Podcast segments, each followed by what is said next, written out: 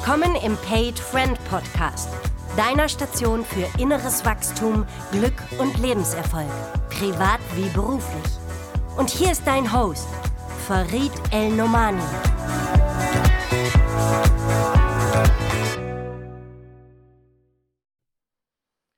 Ihr Lieben, herzlich willkommen zur nächsten Ausgabe meines Paid Friend Podcasts.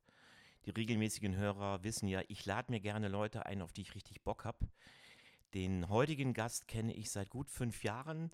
Er hat mir eine Sportart via Fernsehen näher gebracht und ist für mich eigentlich die Ikone in dem Sport. Ich kenne gar keinen anderen Namen äh, in diesem Sport aus Deutschland und verfolge den total mit Aufmerksamkeit.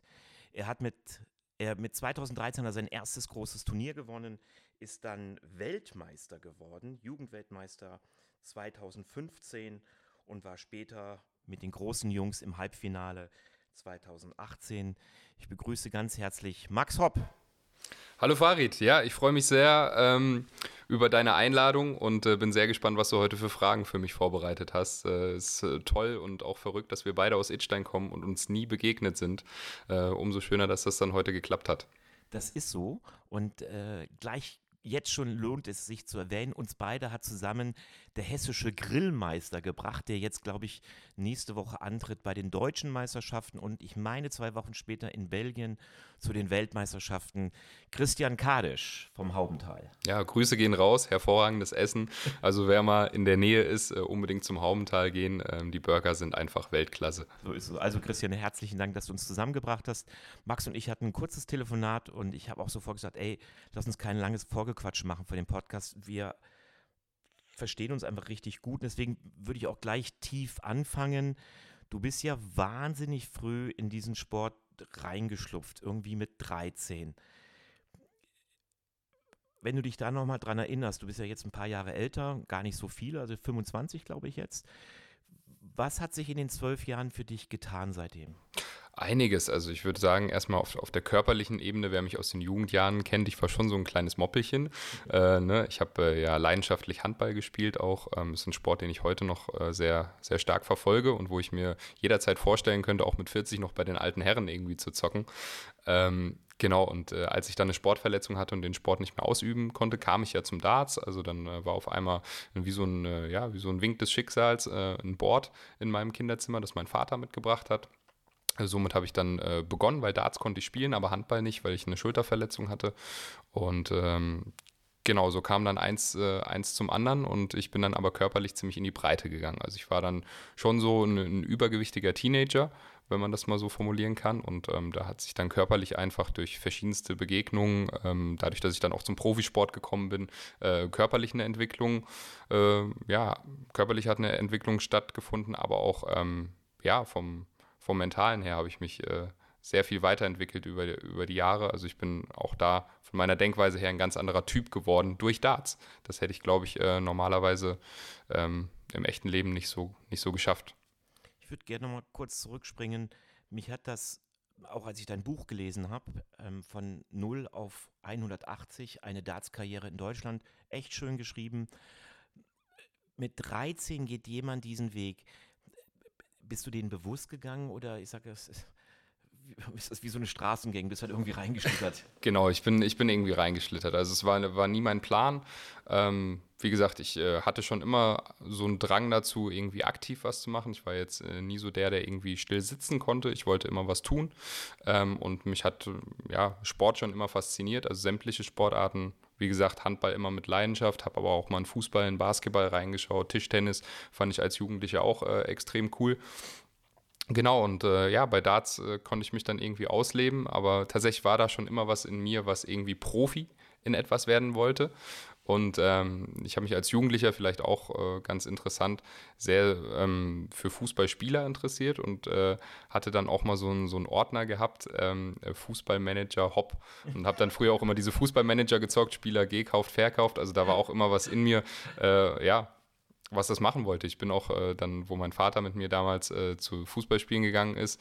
Wir waren mal beim S SVW in Wiesbaden. Ähm, da habe ich damals zu Bruno Hübner gesagt, ja, kaufen, kaufen Sie mal den Spieler. Da haben sie gegen Stuttgart Amateure gespielt. Da war Tobias Weiß, hieß der Spieler. Mhm. Äh, vielleicht hört er ja zu. Der hat dann äh, tatsächlich auch in die erste Mannschaft vom VfB Stuttgart geschafft und äh, zwei Einsätze als Nationalspieler. Also du hattest gehabt, ein gutes ne? Gefühl für Guten Riecher. Spiel. Ja. Wenn du für dich vielleicht ist das gleich eine zu große Frage, aber ich merke, dass die mich interessiert.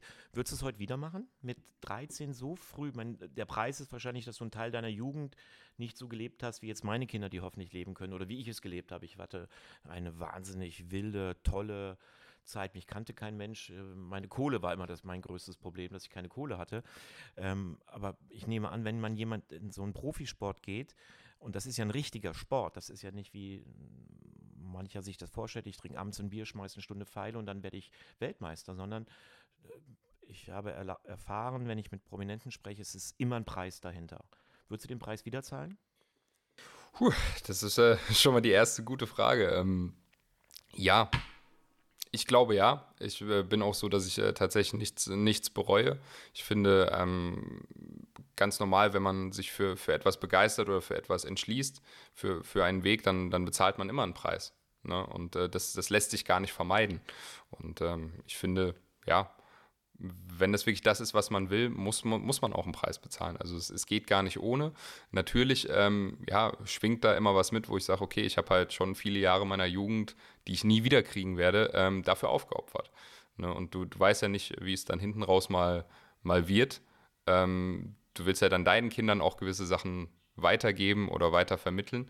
Also noch habe ich keine Kinder, aber was willst du denen für Erfahrungswerte mitgeben, wenn du eigentlich ja ne, im, im Teenage-Alter und dann auch im jungen Erwachsenenalter viel, viel verpennt hast. Ne? Und du hast halt auch Sorge, dass es dich irgendwann vielleicht mal einholt, dass du so ein Nachholbedürfnis hast. Und ich möchte eigentlich nicht der Typ sein, der dann irgendwie mit 40 äh, meint, noch äh, ja, in den Diskus rumhüpfen zu müssen, sondern eigentlich will man sich ja ab einem gewissen Punkt ausgelebt haben und äh, sagen, ja, war eine schöne Zeit, aber ich hatte ja trotzdem auch beim Dart eine schöne Zeit, um Gottes Willen. Aber ich glaube, das ist auch für mich so eines der Learnings aus all den Gesprächen bisher gewesen. Das hat mich auch damals im, mit Tom Bartels sehr berührt. Du zahlst einen Preis im Leben für Dinge. Und das Verrückte ist, du zahlst den auch, wenn du bestimmte Dinge nicht tust. Also ähm, gehen wir jetzt mal auf dich zurück. Das war ja keine bewusste Entscheidung, wie ich verstanden habe, sondern du bist da, bist da reingeraten, auch mit starker Unterstützung deines Vaters, der dich da sehr stark promotet hat. Ähm, und ja, dadurch hast du Jahre anders gehabt als irgendein anderer Jugendlicher, der einfach normal sein Leben gelebt hätte. Das ist der Preis, den du zahlst. Und spannend ist aber, wenn du es nicht getan hättest, hättest du den Preis gezahlt, dass du vielleicht diese Welt, die du dadurch erfahren hast, also du warst ja sehr schnell international unterwegs, du bist Weltmeister geworden. Ich hab, fand das in meinem Buch sehr berührend. Menschen haben angefangen, dich zu hofieren, haben sich um dich bemüht. Ähm, du hast in jungen Jahren die Erfahrung gemacht, gute Freunde, nicht so gute Freunde ähm, Menschen, die was von dir haben wollten, nicht weil du so ein feiner Kerl warst, sondern weil du eine Rolle, nämlich die des Max Hopp, Darts Wunderkindes, hat glaube ich einer geschrieben, ähm, dargestellt hast. Also auch das ist ja ein Preis, diese Erfahrung hättest du nicht machen können. Und angenommen, du bist auf einer, wie wir so viele von uns, auf einer Reise in deinem Leben, dann ist das ja eine Erfahrung, die viele von uns niemals machen können, weil sie halt nie so spitze in einer Sportart waren. Also für mich ist das immer wieder so ein Schatten- und Lichtmodell und fast egal, was du tust, Hauptsache du machst eine Erfahrung. Ähm, wenn du an diese Erfahrung denkst, was glaubst du, sind die höchsten Preisgelder gewesen? Also jetzt nicht finanziell, sondern die du bezahlt hast für jetzt zwölf Jahre Profisport? Da müsst ihr mir einen kurzen Moment geben. Gerne, gerne, gerne. ähm, ja, was ich tatsächlich sehr oft vermisst habe, ist einfach so, so sein zu können. Ähm, ich, bei mir war es so, dann auch wenn ich mal auf Feiern gegangen bin oder eingeladen war, ich war dann quasi schon jemand, den man, also das Gesicht hat man immer mit etwas in Verbindung gebracht und ähm, ich würde gerne so viele Menschen auf normale Art und Weise mal kennenlernen wollen. Das ist, glaube ich, so ein wichtiger Punkt. Ich weiß nicht, ob jetzt äh, einige Zuhörer das so ein bisschen nachempfinden können, aber vielleicht, wenn sie irgendwie sag ich mal, jetzt in einer, in einer Zahnarztpraxis arbeiten äh, und kommen auf irgendeine Party, auf eine Hochzeit, sind eingeladen äh, und da hat jemand dann irgendwie Zahnprobleme. In dem Moment suchen sie sich genau den, den äh, Menschen und sagen, hier, ich habe ja äh, Zahnprobleme und kannst mir da nicht mehr helfen und drum und dran, aber du willst vielleicht an diesem Ort gar nicht darüber sprechen, sondern du möchtest die Person einfach normal kennenlernen und äh, mehr über die erfahren, was hast du so erlebt, was machst du so, was interessiert dich. Ähm, ja, und das habe ich einfach total vermisst, weil es war immer so dieser Bezug zum Dart da. Mhm. Das heißt, also es, es, gab eigentlich immer nur dieses eine Thema. Also ich habe ne, auch Freunde nie so, ja, auf normalem Wege gefunden, sondern immer durch, äh, durch den Sport irgendwie. Ne? Mhm. Also finde ich, kann man super gut übertragen. Ein Freund von mir ist Steuerberater. Und er sagt, wenn er auf eine Party geht und gefragt wird, was er beruflich macht, sagt er immer irgendwas anderes, aber niemals Steuerberater, weil du kommst nicht weg. Irgendeiner hängt immer sofort an den Lippen und sagt, oh, ich hätte da gerade eine Frage. Jetzt heißt es ja bei dir, aber auch durch diese Prominenz und Menschen mögen ja Prominente, suchen ja auch deren Nähe. Das beschreibst du in dem Buch ja auch für mich sehr berührend, weil du ja in einem jungen Alter mit dieser Thematik, mögen mich andere meinetwillen oder mögen die mich, weil ich für die was repräsentiere? Vielleicht können die ja das gar nicht manchmal unterscheiden, behaupte ich. Aber sie kommen dann auf dich zu. Wie hast du denn da für dich so einen Griff dran gekriegt an das Thema? Also wie entscheidest du heute, mit wem du in Kontakt trittst. Es gibt eine Szene, die hat mich richtig, ja, fast traurig gemacht, wo du sagst, manchmal, wenn du in der Kneipe bist und hättest ja durchaus Lust, Darts zu werfen mit den anderen, aber wenn dann die Ersten schon kommen und das Handy ziehen, um zu gucken, wo verwirfst du dich vielleicht oder wo äh, verlierst du auch mal ein Leck, also eine, eine, eine, eine Session, ähm, dass das sofort transparent gemacht wird in Social Media und du deswegen gar nicht mehr so dich verhalten kannst, wie du es ursprünglich eigentlich als Mensch, Max, möchtest. Wie hast du das hingekriegt zu unterscheiden? Ja, du musst halt oft äh, in, in, eine Rolle schlüpfen, beziehungsweise musst dich auch äh, bei vielen Themen sehr bedeckt halten, auch in, in, Gesprächen. Deswegen ist es schön, dass man mal einen Podcast führt, da darf man auch, auch mal offen plaudern. Ähm, ja, wie habe ich das für mich hingekriegt? Äh, ich äh, probiere dann einfach in solchen Situationen, ähm, ja, nicht in, also nicht das zu machen, was die anderen Leute in dem Moment wollen. Also ich erfülle eigentlich nicht mehr deren Wünsche und stoße die dann vor den Kopf, sondern ich äh, glaube inzwischen eine ganz gute Menschenkenntnis zu haben und ordne dann relativ schnell ein, mit wem lohnt es sich wirklich mal eine Partie Dart zu spielen, wem macht man damit wirklich eine Freude. Also es ist auch heute noch so, wenn du mich jetzt treffen würdest und äh, wir haben irgendwie ein gutes Gespräch äh, und du hättest Lust mit mir ein paar Pfeile zu werfen und ich merke wirklich, dass du darauf Lust hast und das wirklich deine einzigste Intention dahinter ist, ey, dann lass uns an die Scheibe und lass uns sofort ein Busy Darts spielen. Gar kein Problem. Aber es gibt eben viele Leute, die dann sagen, hey Max, können wir nicht mal kurz werfen drum und dran und äh, ich würde dann gern äh, das, das abfilmen mit meinem Freund drum, dann weiß ich halt schon, was sie im Schilde führen. Die wollen, wie es halt in der heutigen Welt so ist, einfach nur ihren Clip dann für Social Media in der Hoffnung, dass sie dann vielleicht gewinnen, mich in einer äh, Schwächephase erleben oder whatever, ja, oder diese, diesen Highlight-Clip für sich, für sich festhalten, wo ich sage, okay, ähm, man weiß halt nie, wie es nach draußen getragen wird. So, man ist dann in der Kneipe, hat vielleicht ein, zwei Bier getrunken, also was ganz Normales, was ja jeder andere auch tut und tun darf. Mhm. Nur bei dir gibt es dann halt äh, heutzutage dann wieder eine, ja, eine öffentliche Plattform, wo dann drüber diskutiert wird, ja, ist es sinnvoll, dass der in der Kneipe ist. Äh, Alkohol, Vorbilder war ja auch so ein Thema, ne, weil ich ja schon auch Vorbild für viele junge Leute bin. Mhm. Ähm, Genau, ja, aber wie es halt so ist als Mann. Manchmal hast du einfach Lust auf einen, auf einen lockeren Abend und gerade in Köln bin ich auch schon durch die Fädels gezogen und das macht halt einfach Spaß. Mhm. Und dann habe ich mir irgendwann ab einem gewissen Punkt gesagt, warum sollte ich mir das nehmen lassen? Ich bin, wie ich bin. Ich verstelle mich dann nicht mehr, aber ich schaue halt schon detailliert hin, wo sind dann äh, Handykameras mit dabei und wo sind sie, wo sind sie nicht. Da entwickelst du irgendwie so, so, ein, so ein Auge für, so einen Blick für. Mhm. Vielleicht bin ich jetzt gar nicht sicher, ob das eine smarte Frage ist, aber ich weiß, merke, dass es mich treibt ich komme ja von dem Glauben, dass es eine Seele gibt. Und das so in meinem Leben habe ich erlebt, dass schwere mh, hm, Enttäuschungen, da denke ich immer, boah, da hat meine Seele so, ein, so eine Beule gekriegt oder so, ein, so einen Schlag.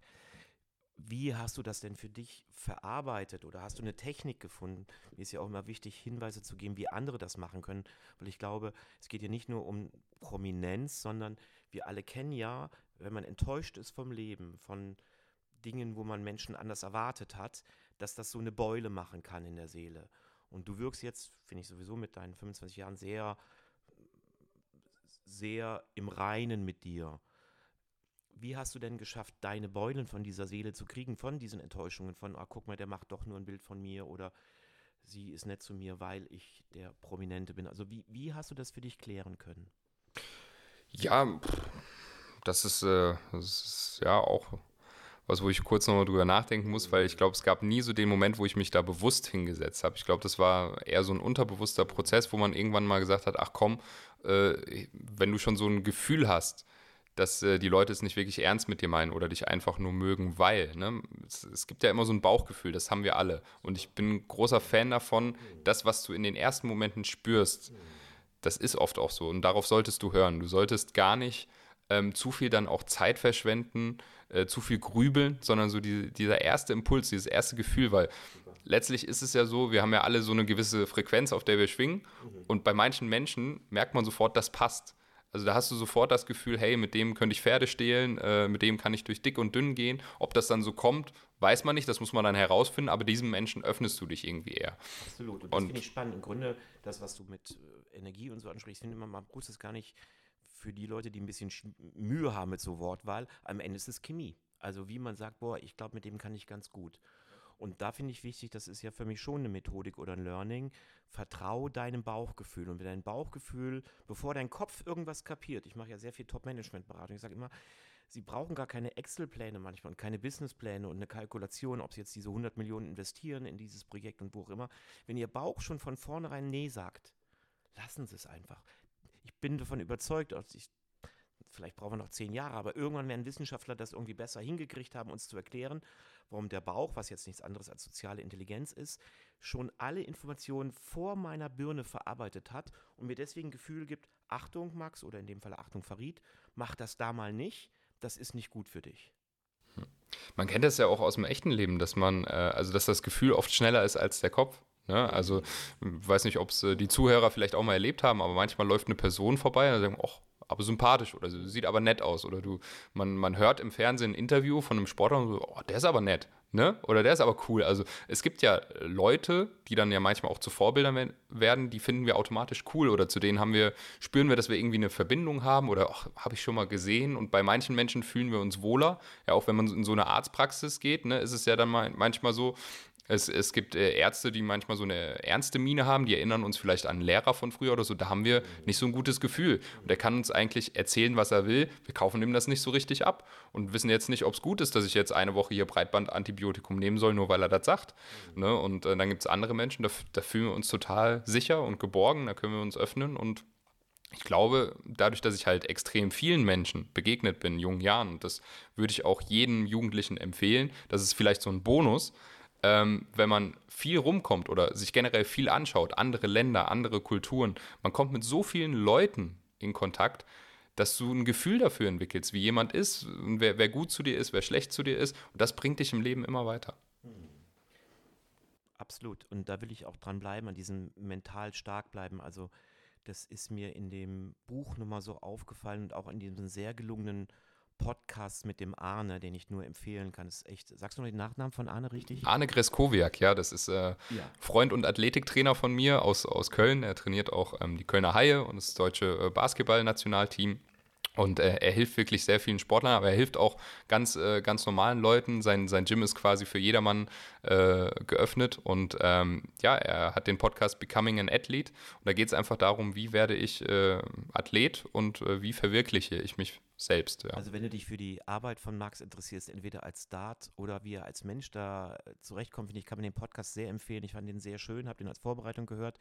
Und es ist einfach ist mir nochmal deutlich geworden, wie eng und wie, wie konzentriert du sein musst. Also wenn man ein Triple Out haben möchte, wie klein das Feld ist. Und wenn du einfach nicht 100, 100 Prozent konzentriert bist, wie schnell du verwirfst. Und dann kann die, die große Chance, du beschreibst, wo du eigentlich kurz vor dem Gewinn warst, aber dann den, den Wurf versaut hast. Ich hoffe, das darf ich so sagen. Ja, klar.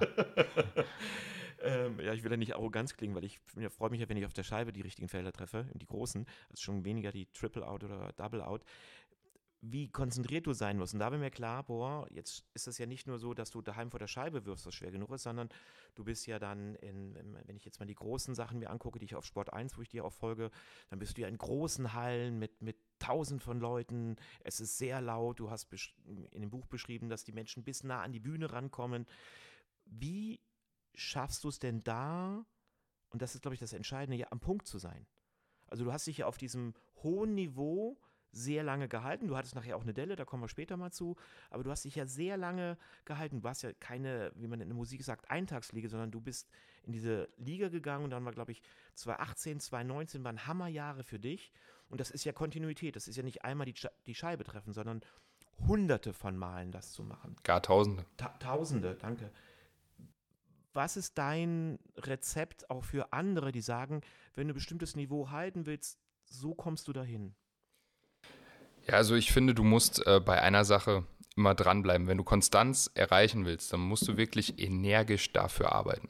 Also nicht in Form von jetzt harter Arbeit, du musst acht Stunden trainieren, bis dir der Arm abfällt. Gar nicht. Du musst effektiv trainieren, das ist ganz wichtig. Also du musst halt immer ein Ziel vor Augen haben. Das kann ähm, ein sportlicher Erfolg sein, aber das kann im Leben auch einfach sein, ich möchte in einem Jahr weiter sein, als ich jetzt bin. Ich glaube, dass wir generell im Leben so eine, ja, so eine ständige persönliche Weiterentwicklung haben. Also es gibt immer wieder Lebensabschnitte, das, das kennt ja jeder. Ähm, das war eine gute Zeit, aber jetzt äh, breche ich auf zu neuen Ufern, jetzt, jetzt kommt irgendwie ein neuer Job, ich ziehe um, neue Partnerschaft. Also ähm, man ist ja irgendwie nie am Ende. So, und das habe ich, hab ich ja auch mit dem Dart gelernt. Also wenn, wenn ein Leck oder ein Satz beendet ist, ist das ja noch nicht das Ende des Spiels. Und wenn ein Spiel beendet ist, ist es ja noch nicht das Ende des Turniers. Das heißt also, wenn man sich jetzt diese Frage stellt, was ist eigentlich das Ende? Kann man eigentlich sagen, das Ende ist irgendwann eigentlich nur das Grab.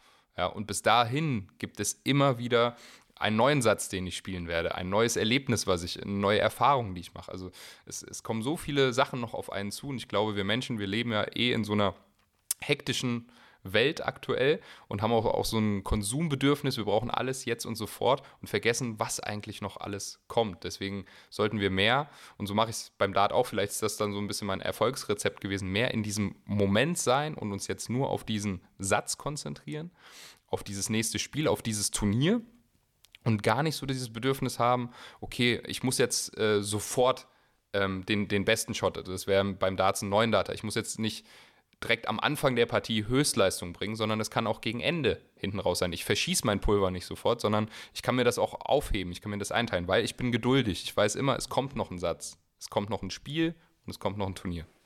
Mal gucken, ob ich das richtig rausgehört habe. Es gibt dann zwei Komponenten.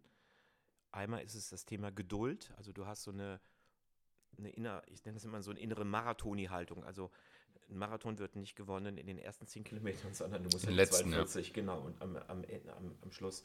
Das heißt, du hast eine Geduld.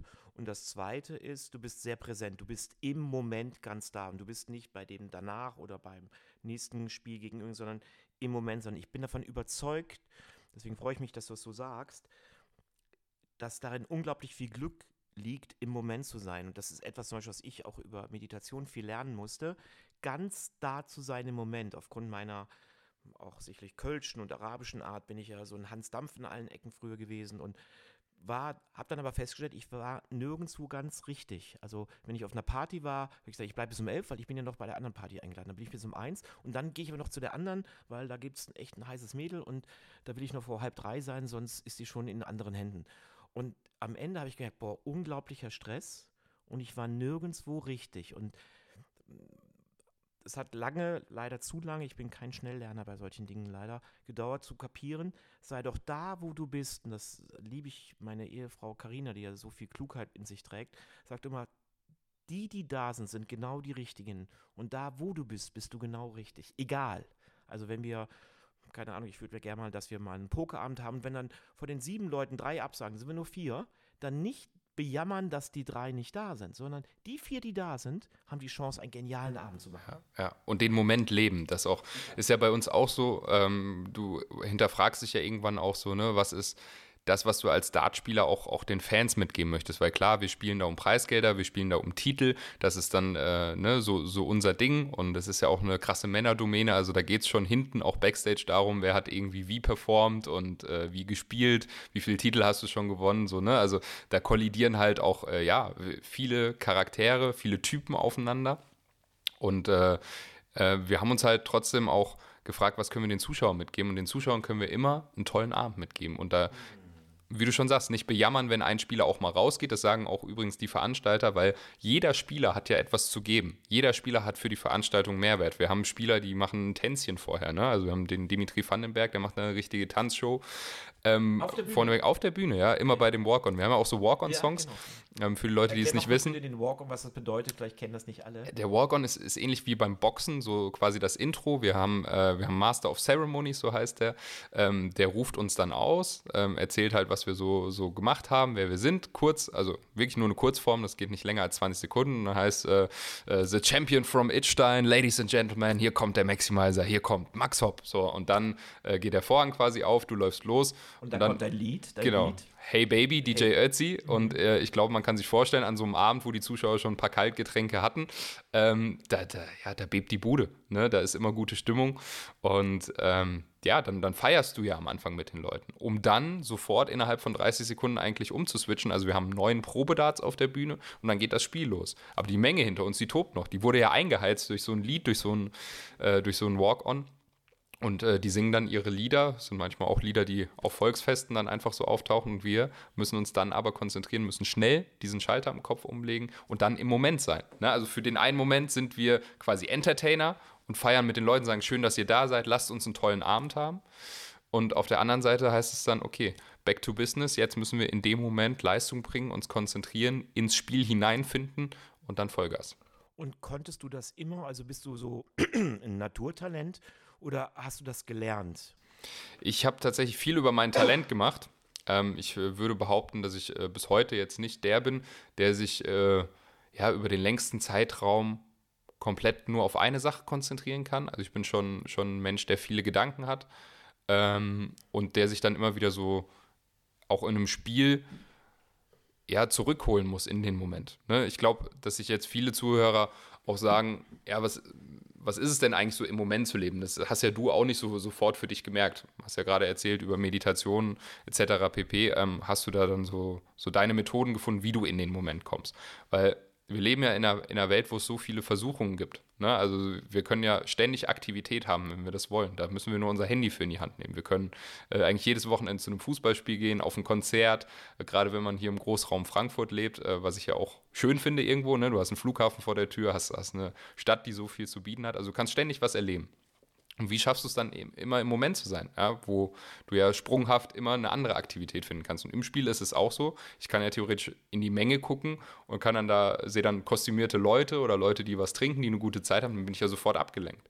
Bin ich ja nicht mehr bei mir. Also da muss ich dann äh, für mich Methoden finden, wie ich das schaffe. Und, und eine, die ich dann halt mal gemacht habe, ist dann wirklich so einen Kreis zu ziehen, dass ich quasi die Bühne äh, und das Publikum so ein bisschen abgrenze. Das heißt, hier auf der Bühne bin ich jetzt und spiele Dart und ich schaue gar nicht über diesen Tellerrand hinaus. Also ich achte gar nicht darauf, was, was da hinten für eine tolle Party abgeht, weil sonst komme ich noch in die Versuchung, dass ich da im Spiel runtergehen möchte und mich an den Tisch setzen möchte und sagen muss, Jungs, lasst uns feiern. Ne? Aber ich bin da, um meinen mein Sport auszuüben und das Spiel zu gewinnen. Und das finde ich ganz wichtig, weil ich ja immer, mein Wunsch ist ja immer, dass Menschen was Konkretes rausnehmen. Sicherlich können sie jetzt mit dir auch nochmal einen Einblick in eine Welt kriegen, die sie nicht kennen. Und gleichzeitig finde ich diesen Tipp so wichtig. Am Ende ist das ja nur ein mentales Konstrukt, was du da machst. Ähm, und ich sage mir ja auch nichts spooky, sondern das ist ja eine Mentaltechnik. Das heißt, unterstützt mit dem Finger, den du dann im Halbkreis fährst, aber der Finger, ich sag mal, wenn wenn es nicht möglich wäre, wäre die Technik ja trotzdem möglich zu sagen, ich entscheide mich, dass ich einen Space um mich herum habe, wie so einen Schutzraum habe. Ähm, ich kenne das sehr gut ähm, aus so Gewaltprävention ähm, bei, von Frauentrainings, wo der Trainer den beibringt, definiere einen Raum, wie weit ein Mensch, ein Mann, an dich ran darf. Und ab einem bestimmten Raum ist Stopp. Das darf der nicht näher. Weil ganz häufig in dem Thema Gewaltprävention ist eigentlich das, wie es im Wort schon Prävention liegt, ist das Glück in, im frühzeitig richtigen Verhalten der Abgrenzung. Und da finde ich eine schöne Parallele. Es hat was mit Abgrenzung zu tun. Also die Meute achtet nicht auf dich, die will Spaß haben. Der Veranstalter will Umsatz machen und noch ein gutes Event haben. Ihr als Spieler wollt auch was zurückgeben. Und gleichzeitig geht es darum, das beschreibst du auch in dem Buch, das ist dein Sport, den machst du für dich und dann auch diese Abgrenzung zu finden, hier bin nur ganz ich für mich allein. Es gibt einen Wahnsinnsfilm, ich liebe den Beggar Vance, wo Will Smith, den ich liebe, ähm, einen Golfer spielt. Oder er, er, begleitet Matt Damon als Golfer, der seinen Schlag verloren hat im Zweiten Weltkrieg aufgrund der Weltkriegsereignisse. Und er sagt zu ihm, es geht darum, dass du dieses Spiel spielst. Man kann das nie gewinnen. Es geht immer darum, es zu spielen. Also klar kannst du ein Golfturnier gewinnen, aber am Ende ist es ein Spiel. Du wirst diesmal gewinnen, dann gewinnt ein anderer. Aber es geht darum, mach deins, was du machst im Leben, so gut wie nur irgendwie möglich. Weil es geht nicht darum, ob andere das toll finden oder ob du Ehre dafür bekommst. Es geht darum, dass du für dich sagst, ich habe das richtig gut gemacht. Und deswegen, und das liebe ich in diesem Film, also ich kriege immer Gänsehaut, schützt deinen Raum auch. Das ist beim, beim Golfsack, es ist nur du und der Ball. Und da geht es um eine Weltmeisterschaft, das sind wie bei dir auch tausende von Menschen außenrum. Schlag den Ball so, wie du ihn schlagen willst. Er nennt das den perfekten Swing haben, den Flow haben, dass der Ball dorthin gehen kann. Und das ist ja sogar, merke ich jetzt gerade, wo ich es erzähle, das Gleiche. Da ist es ein, ein Ball und bei dir ist es der Pfeil, der Dart, der genau dorthin muss, wo du ihn hinhaben möchtest, damit du zu deinem Erfolg kommst. Und dieses im Einklang sein, und das, glaube ich, kann jeder, egal was du Zuhörer gerade in deinem Leben tust, ob du ein Prospekt erstellst, ob du eine Zahnoperation machst, ob du einen Termin ausmachst, sei doch ganz in dem, was du tust. Und dort ist Glück zu Hause.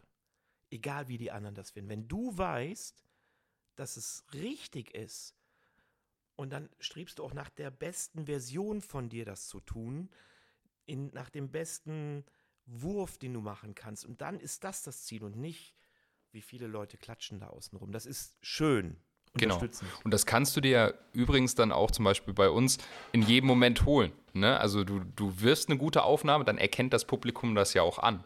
Aber wie du schon beschreibst, auch wenn das mal nicht der Fall ist, kannst du ja trotzdem glücklich sein, mhm. weil du trotzdem findest, du hast den Pfeil ja. schön geworfen, du hast ihn schön platziert in der Scheibe. Auch das können Momente sein, wo du sagst, genau, und so ist es im Leben auch. Du triffst vielleicht manchmal Entscheidungen, ähm, die findest du gut, aber viele andere nicht. Und ähm, dann gibt es wiederum Sachen, die, die machst du und du kriegst ganz viel Applaus dafür. Aber du kannst ihn dir holen, wann immer du willst. Und wie du schon sagst, dieses Abgrenzen ist, ist ja gar nicht im negativen Sinne gemeint. Auch, das wollte ich an der Stelle noch sagen, dass man sich differenziert vom Publikum und sagt so, ihr seid da, ich bin hier. Das nicht, aber für den Moment sagst du, okay, das ist hier mein Bereich. Und in, in meinem Bereich tobe ich mich jetzt aus. Und das kann man zu Hause genauso machen. Wenn du die Tür zumachst und äh, bist dann irgendwie bei dir im Zimmerchen, hörst jetzt Musik, äh, spielst Gitarre oder so, dann ist das dein Bereich. Völlig egal, ob der Nachbar sagt, boah, spielt der schon wieder Gitarre. Ja? In dem Moment bist du glücklich, du lebst das aus und wenn du dann fertig bist, so ist es ja bei uns auch, wenn wir das Spiel beendet haben, dann holen wir uns diese gute Energie vom Publikum auch wieder und sagen: So, jetzt können wir feiern, jetzt habe ich das Spiel gewonnen, jetzt komme ich runter, machen wir ein paar Bildchen, klatschen ab, verteilen ein paar Autogramme. Ähm, wir Spieler, das ist übrigens auch ganz cool, wir schrauben immer unsere Flights, die wir hinten drauf haben, ab und werfen die meistens äh, ins Publikum weil wir eh fürs neue Spiel, ist ja bei vielen Spielern so ein Ritual, bei Tennisspielern ja auch, die ziehen dann ja nochmal neue Kleidung an, neues Schweißband oder ähm, nehmen einen anderen Tennisschläger und wir äh, machen dann halt hinten auch nochmal andere Flights und andere Chefs drauf. Cool. Genau. Ich will den Gedanken noch einmal abschließen, ähm, dieses für sich zu tun. Ähm, ich muss mit ein bisschen Scham gestehen, dass ich früher einfach echt ein schlechter Verlierer war. Ich war auch kein guter Gewinner, weil dann habe ich mich über den anderen erhoben, aber wenn ich verloren habe, war ich, boah, so stinkig. Und ich muss mal meine Frau fragen, was sie heute sagt. Wahrscheinlich kriege ich jetzt immer noch keinen Pokal fürs Verlieren ich glaube nur, dass sich was bei mir erheblich verändert hat. Es gibt einen Menschen, mit dem ich ganz viel Badminton spiele, das ist der Rainer Diel hier aus, aus Idstein und der schlägt mich immer. Also wir spielen ja. seit sechs Jahren und wenn ich Glück habe, habe ich mal einen Satz gewonnen, aber ich habe noch nie ein Spiel gewonnen. Und ich habe aber gemerkt, dass wenn ich so gut, wie ich es nur irgendwie kann, spiele, dann kann ich mit der Niederlage gegen den Rainer sehr gut leben, weil ich denke, der Rainer ist für mich aktuell nicht erreichbar, der ist einfach irgendwie zu fit. Ähm, aber dann bin ich zufrieden, weil ich weiß, mehr ist nicht drin. Ich habe das, was in Farid steckt, rausgebracht. Und da habe ich gemerkt, das hat was mit meiner Niederlagenverhalten total zu tun. Ich kann da richtig zu. Schade, aber ich komme damit zurecht. Und das finde ich so einen wichtigen Teil im Leben. Ähm, und das, deswegen glaube ich, ist es für jeden Hörer wichtig, egal ob man jetzt Profisportler ist wie du oder ich im Bereich Change Management sehr erfolgreich bin, das Beste zu tun, was ich kann, via Leidenschaft. Das ist das Ziel. Und toll, wenn das dann noch mit Erfolg verbunden ist. Aber ich sage das ja ganz häufig in meinem Podcast, scheiß drauf, wenn nicht. Scheiß auch drauf, was andere denken. Wichtig ist, dass du happy bist, weil es ist dein Leben. Und jetzt will ich zu einem Punkt, wo ich ähm, im Buch fast gedacht habe, das ist sowas wie eine bewusste Persönlichkeitsabspaltung. Du hast irgendwann für dich recht früh gemerkt, oh, auf der Bühne und auch speziell hinter der Bühne, das war mir überhaupt nicht klar, dass ihr in den Werbepausen ihr in so ein Räumchen geht, du und dein Gegner, und ihr ja im 1 zu 1 unterwegs seid und dann diese Psychospielchen ja in Teilen weitergehen. Also du hast irgendwie gemerkt, in, in meiner Lesart würde ich sagen, du bist zu nett für diese Darts-Profi-Welt, also musst du irgendwas ändern. So wie der Itsteiner junge Mann zum Mann geworden ist, ist das ein wunderbarer Weg. Aber in dieser Welt wird anders gespielt. Und das kennen ja ganz viele Hörer draußen. Ne? Ich war früher im Investmentbanking oder wenn ich heute, ich begleite viele in der Managementwelt. Das heißt, da gibt es zum Teil andere Spielregeln. Und jetzt kann ich ja mit meiner Naivität als Farid sagen, oh, ich akzeptiere die aber nicht, ich möchte so bleiben, wie ich bin. Und dann merke ich, oh, dafür gibt es aber aufs Maul. Also damit komme ich da nicht durch. Und so habe ich dich in dem Buch auch erlebt, wo du beschreibst, du musstest dich bewusst entscheiden.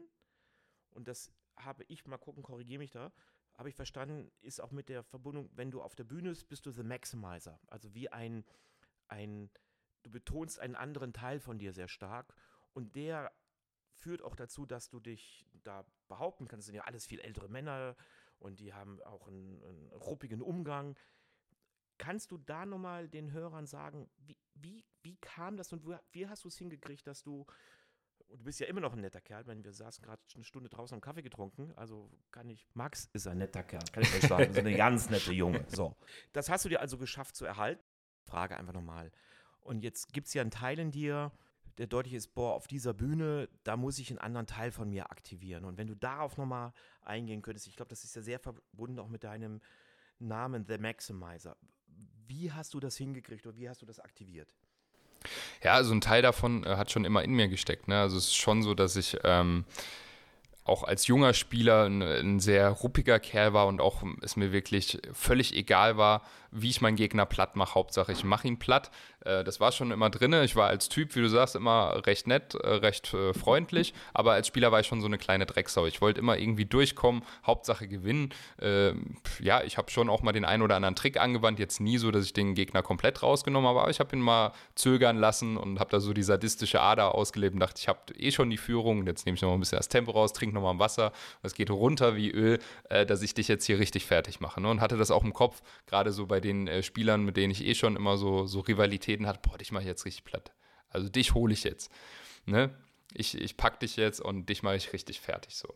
Und äh, ich glaube, wenn du halt, ja, wenn du halt wirklich ein, ein, ein, Sieger sein willst, brauchst du eine gewisse Mentalität. Also die, die Top-Jungs, das ist auch meine Erfahrung, so die Van Gervens und Price, die ticken so. Ein Taylor hat auch so getickt, der hat das nur ein bisschen charmanter verpackt. Der hat sich halt immer so im Hinterkopf gedacht, ah, ja, äh, wart mal ab, äh, wenn ich dich wieder vor der Flinte habe, dann schieße ich dich ab, so nach Motto. Ne? Du hast ja manchmal Niederlagen weißt aber, das nächste Turnier kommt. Du wirst gegen den Gegner wieder spielen und dann äh, bekommst du die Gelegenheit zur Revanche. Dann war es aber so, dass ich tatsächlich damals auf der Bühne, ähm, ja, sowas entwickelt habe. Ich weiß nicht, ob man es Rampensau nennen kann, aber es war schon immer was in mir, was, was die Bühne geil fand. So, und ich war dann da und konnte mich da total austoben.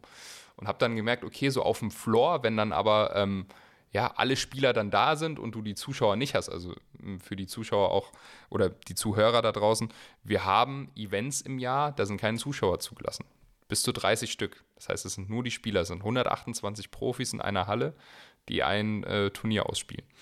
Und äh, da bringt dir das dann auch nichts, wenn du die Fa du hast ja keine Fans im Rücken. Ne? Also du, du musst durch dein sportliches Können voll da sein.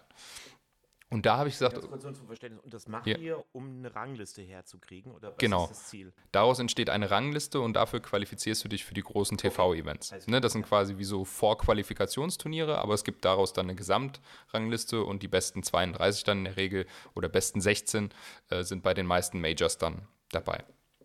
So, und da ist es halt schon so, du hast halt 128 und weißt, wenn du sicher sein möchtest für, für alles, musst du unter den Top 16 sein.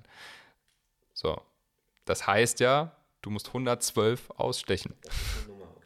Ne? Und das über, über einen längeren Zeitraum. So, und das sind ja viele verschiedene Spielertypen, ähm, die da rumlaufen dann, die du auch im Blick haben musst. Ne? Und generell ist so am, am Board äh, entscheidet immer die sportliche Leistung, aber es gibt schon so ein, zwei Typen, die, die kriegst du auch vorher im Gespräch. Du weißt, ne, die probieren dir vielleicht was zu entlocken oder du kannst durch Präsenz auch viel machen, äh, kannst sie so ein bisschen einschüchtern und die wissen ja gar nicht so richtig, wie du tickst. Und äh, da ist es dann entstanden, das war ja auch die Ursprungsfrage, wie habe ich den Maximizer entschaffen?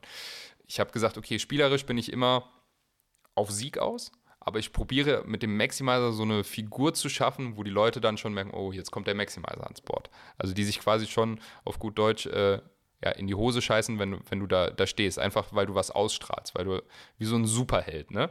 Und äh, dann habe ich gedacht, okay, wer ist der Maximizer? Der Maximizer ist einfach eine, eine starke Person, die verkörpert hier, ich meine es ernst, der nicht zum Scherzen aufgelegt ist, der dir nicht das Gefühl gibt, ach ja, lass uns mal eine lockere Runde Dart spielen, sondern nein, jetzt kommt der Maximizer und der Maximizer will sich durchsetzen, der will sich durchboxen. Und da habe ich dann begonnen, tatsächlich schon im Hotel, dass quasi mit dem Moment, wo ich das Trikot anziehe, mein Spieltrikot, dann bin ich ein anderer Typ. Dann kannst du mich auch nicht einfach äh, fünf Minuten vorher anquatschen und sagen, hier, übrigens, äh, Max, ich habe einen Podcast, wollen wir demnächst mal eine Folge aufnehmen? Und dann sage ich, geh weg, bin im Tunnel, ich spiele gleich. So, das hat natürlich schon auch dazu geführt, dass äh, nicht jeder das immer gut aufgenommen hat, dass mir auch lange Zeit äh, nachgesagt wurde, dass ich ein ziemlich arroganter äh, Typ bin, was in echt gar nicht so ist. Nur im Spiel oder im Turnier, wenn du mir begegnest, kann es durchaus so rüberkommen, weil ich einfach keine Zeit für dich habe und auch kein Interesse in diesem Moment für dich habe, weil ich meinen Job gut erledigen will. Und ich finde, du musst ein Stück weit so sein, um dich da durchzusetzen, weil danach kann ich total umgänglich sein. Kannst mit mir ein Bierchen trinken, plaudern, ich habe Zeit für dich, aber in diesem Moment ist meine Zeit einfach zu kostbar. Ich brauche meinen Fokus, ich muss meine Vorbereitung machen, dass ich im Spiel 100% da bin. Das ist ja auch das, was meine äh, Fans sehen wollen oder was ich ja selber auch möchte, dass ich dann gut performe. Gute Darts, aber die entstehen nur, wenn ich voll bei der Sache bin und mich nicht ablenken lasse. Und ich bin sicher, wenn ich jetzt äh, mit dem Andreas Burkhardt, dem CEO von Teva, sprechen würde, den ich begleiten darf, der würde gute Teile davon genauso wiederholen. Sagen, um, um, um, um dieser, mit, weiß ich, Mitte 40 ist der äh, Spitzenmanager. Um dieses Potenzial zu aktivieren, musst du in deinem Tunnel sein und voll bei dir sein und vor allem, das finde ich auch wichtig, was du sagst, ausschließen, dass ich, ich muss nicht mal von allen gemocht werden. Ne? Es ist ja wichtig, dass ich den Schalter auch wieder hinkriege, also so, dass du sagst, okay, und nach zehn Minuten können wir dann, oder wenn das Turnier rum ist, dann können wir auch abends ein Bier trinken. Aber im Grunde ist das die These, die wir vorhin schon mal hatten und die das nochmal sehr schön als Beispiel bestärkt. In manchen Momenten musst du einfach nur ganz bei dir sein und, das finde ich auch cool, bestimmte Anteile von dir aktivieren. Also so wie du den Maximizer aktivieren kannst, das ist wieder ein Supercamp äh, Cap, um, um anziehen, ihn auch wieder loszulassen. Das ist ja, das ist ja eine Fähigkeit. Fällt dir das schwer? Also merkst du, ach du, manchmal gehen die Figuren über dich rüber? Gar nicht. Also ich, ich finde es äh, total gut, dass ich ähm, äh, so facettenreich bin. Also, ne, ich zum Beispiel bei meiner kleinen Nichte, äh, da könnte man fast schon meinen, dass ich Familienvater bin. Ne? Ich habe noch keine Kinder, aber mit meiner kleinen Nichte kann ich äh, spielen. Da gehen wir zu den Hühnern, äh, holen, gucken, ob die Eier gelegt haben und holen dann da die Eier raus. Da bin ich ein ganz anderer Typ. Und so sind die, die Top-Jungs auch. Also ein Van Gerven ist ein super lieber Familienvater. Ne? Also Michael van Gerven ist ja wirklich der, der über das letzte Jahrzehnt so unsere Sportart krass geprägt hat, äh, der drei Weltmeistertitel äh, errungen hat und, und so viele Titel auch auf der Tour gewonnen hat. Und der ja auch so eine brachiale Art hat, der so ein Typ ist, wo du, dem siehst du schon an, der will sich durchboxen boxen, er will sich durchsetzen.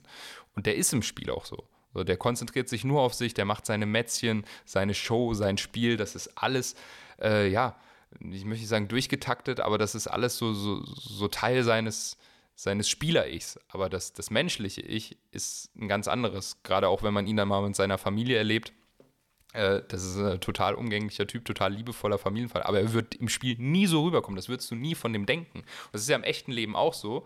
Wenn du dich manchmal ne, mit Leuten unterhältst, die vielleicht, mit denen du beruflich zu tun hast, wenn du die mal privat kennenlernst, was das für andere Typen sind, was sie für Interessen haben, was sie äh, dir auch im Gespräch für einen Mehrwert mitgeben können, wo du niemals gedacht hättest, äh, wenn du dem nur auf der Arbeit begegnest, dass er dieser Mensch so viel zu geben hat so ist das bei uns auch. Also du hast diesen, du hast diesen Spielertyp und ich finde das toll, dass ich viele Rollen habe, in die ich schlüpfen kann. Also ich kann als Spieler so, so ein richtig ruppiger Typ sein, der sagt, boah, ja, jetzt gehen wir da hin und jetzt kann ich die alle platt machen und äh, ja, fühlt sich toll an, aber ich kann im Privaten dann irgendwie der, der nette Kerl sein, der sich ähm, ja, unterhält mit dir, der mit dir einen Kaffee trinkt und äh, einfach auch viel über dich erfahren will. Ne? Und das ist eine Fähigkeit, das finde ich ganz wichtig. Das ist eine Fähigkeit, äh, von dem ich glaube, ob du Profisportler bist oder Manager.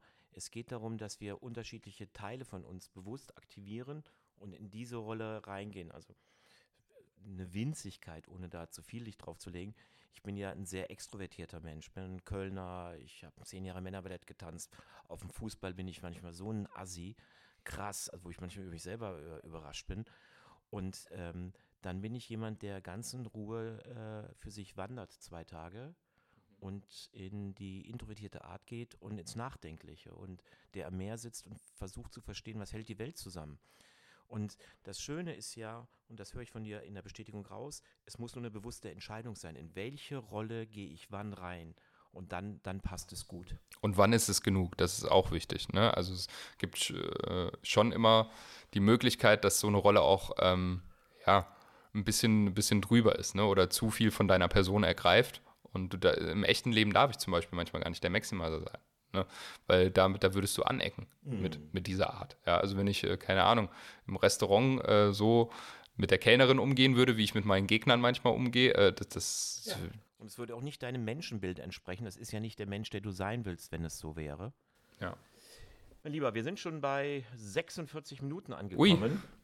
Ähm, jetzt hören uns ja viele junge Leute wenn du für dich nochmal, wir haben ja verschiedene Tipps schon rausgearbeitet, ähm, guck zu, dass du, wenn du bei Sachen bist, ganz bei dir dabei bist, erlaube, unterschiedliche Teile von dir zu aktivieren.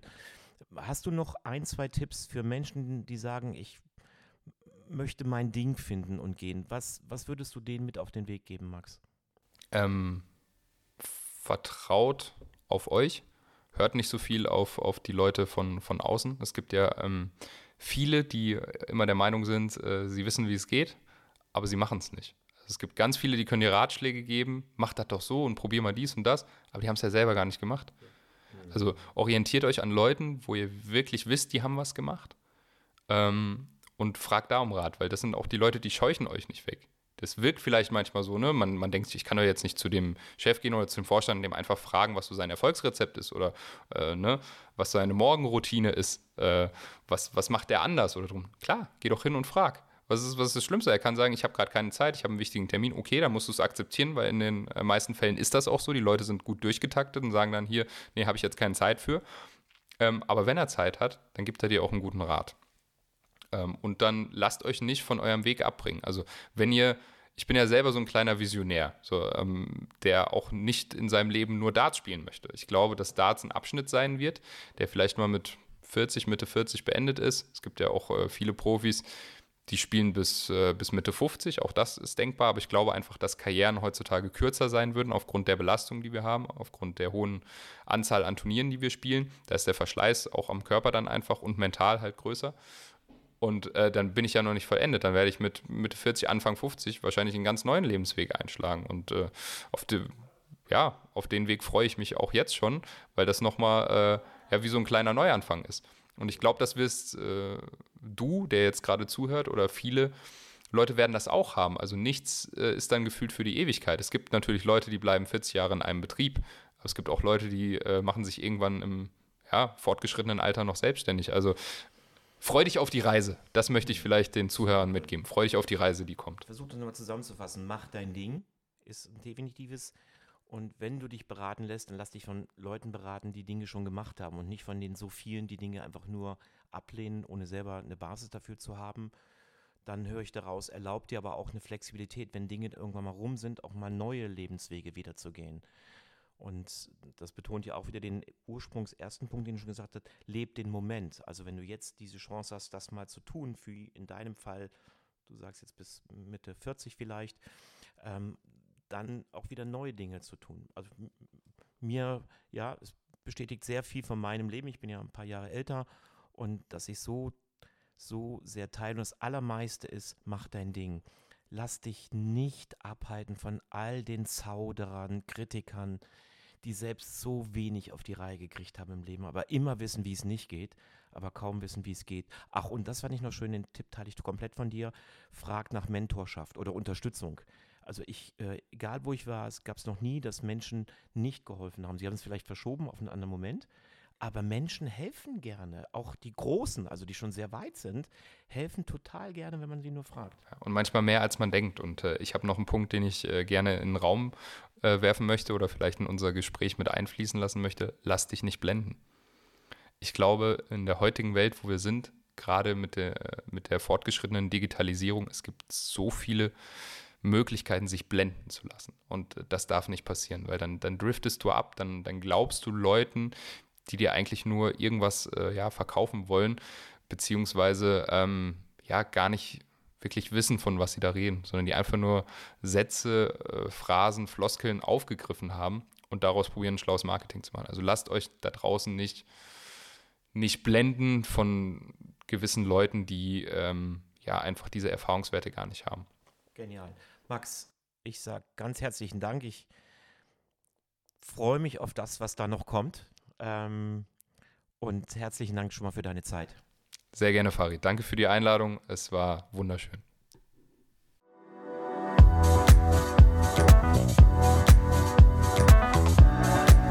Du merkst, das spricht dich an?